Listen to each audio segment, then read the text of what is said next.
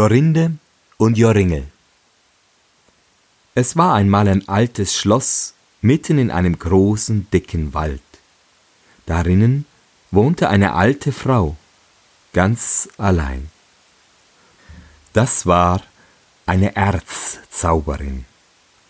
Am Tage machte sie sich zur Katze oder zur Nachteule, des Abends aber wurde sie wieder ordentlich wie ein Mensch gestaltet. Sie konnte das Wild und die Vögel herbeilocken, und dann schlachtete sie's, kochte und briet es. Wenn jemand auf hundert Schritte dem Schloss nahe kam, so musste er stille stehen und konnte sich nicht von der Stelle bewegen, bis sie ihn lossprach. Wenn aber eine keusche Jungfrau in diesen Kreis kam, so verwandelte sie dieselbe in einen Vogel und sperrte sie dann in einen Korb ein und trug den Korb in eine Kammer des Schlosses. Sie hatte wohl siebentausend solcher Körbe mit so raren Vögeln im Schlosse.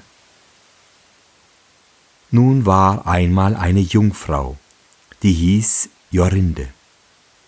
Sie war schöner als alle anderen Mädchen die und dann ein gar schöner Jüngling namens Joringel hatten sich zusammen versprochen. Sie waren in den Brauttagen und sie hatten ihr größtes Vergnügen eins am andern. Damit sie nun einsmalen vertraut zusammen reden könnten, gingen sie in den Wald spazieren. Hüte dich, sagte Joringel, dass du nicht so nah ans Schloss kommst. Es war ein schöner Abend. Die Sonne schien zwischen den Stämmen der Bäume hell ins dunkle Grün des Waldes, und die Turteltaube sang kläglich auf den alten Maibuchen. Jorinde weinte zuweilen, setzte sich hin im Sonnenschein und klagte. Joringel klagte auch. Sie waren so bestürzt, als wenn sie hätten sterben sollen. Sie sahen sich um, waren irre und wussten nicht, wohin sie nach Hause gehen sollten. Noch halb stand die Sonne über dem Berg und halb war sie unter.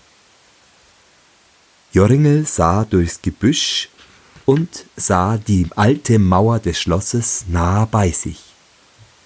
Er erschrak und wurde todbang.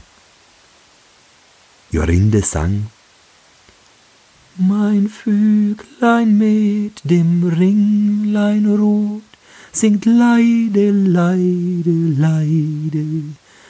Es singt dem Täubelein seinen Tod, singt Leide, Leid, zicküt, zicküt, zicküt. Joringel sah nach Jorinde. Jorinde war in eine Nachtigall verwandelt, die sang Ziküt, Ziküt. Eine Nachteule mit glühenden Augen flog dreimal um sie herum und schrie dreimal Schuh. Joringel konnte sich nicht regen. Er stand da wie ein Stein, konnte nicht weinen, nicht reden, nicht Hand noch Fuß regen. Nun war die Sonne unter. Die Eule flog in einen Strauch, und gleich darauf kam eine alte, krumme Frau aus diesem hervor, gelb und mager, große rote Augen, krumme Nase, die mit der Spitze ans Kinn reichte. Sie murmelte, fing die Nachtigall und trug sie auf der Hand fort. Joringel konnte nichts sagen, nicht von der Stelle kommen.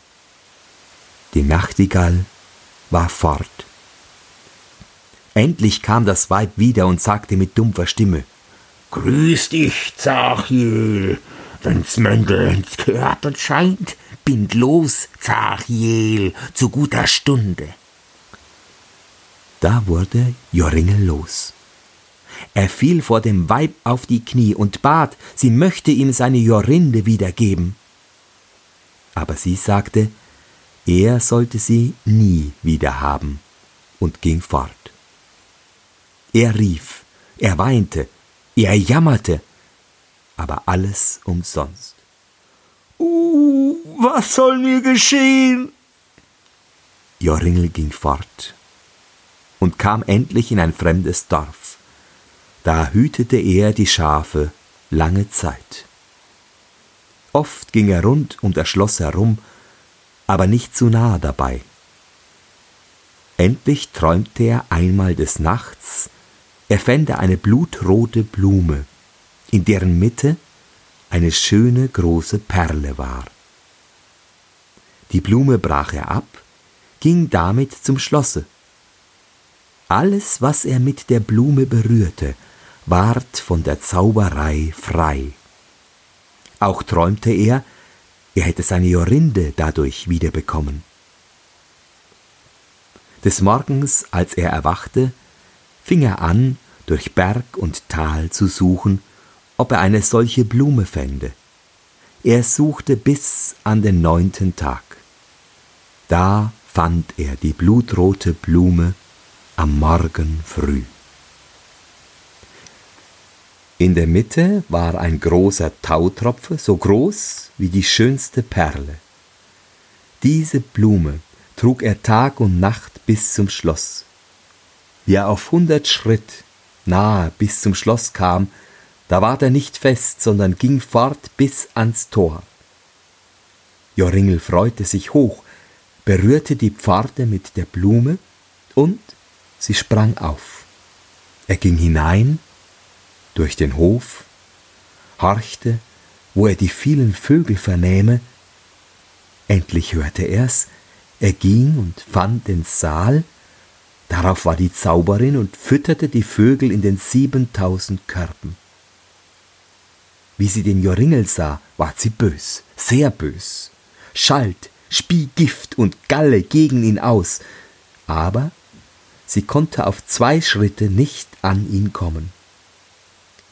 Er kehrte sich nicht an sie und ging, besah die Körbe mit den Vögeln, da waren aber viele hundert Nachtigallen. Wie sollte er nun seine Jorinde wiederfinden? Indem er so zusah, merkte er, dass die Alte heimlich ein Körbchen mit einem Vogel wegnahm und damit nach der Türe ging. Flugs sprang er hinzu, berührte das Körbchen mit der Blume und auch das alte Weib. Nun konnte sie nichts mehr zaubern, und Jorinde stand da, hatte ihn um den Hals gefasst, so schön wie sie ehemals war. Da machte er auch alle die andern Vögel wieder zu Jungfrauen, und da ging er mit seiner Jorinde nach Hause, und sie lebten lange vergnügt zusammen.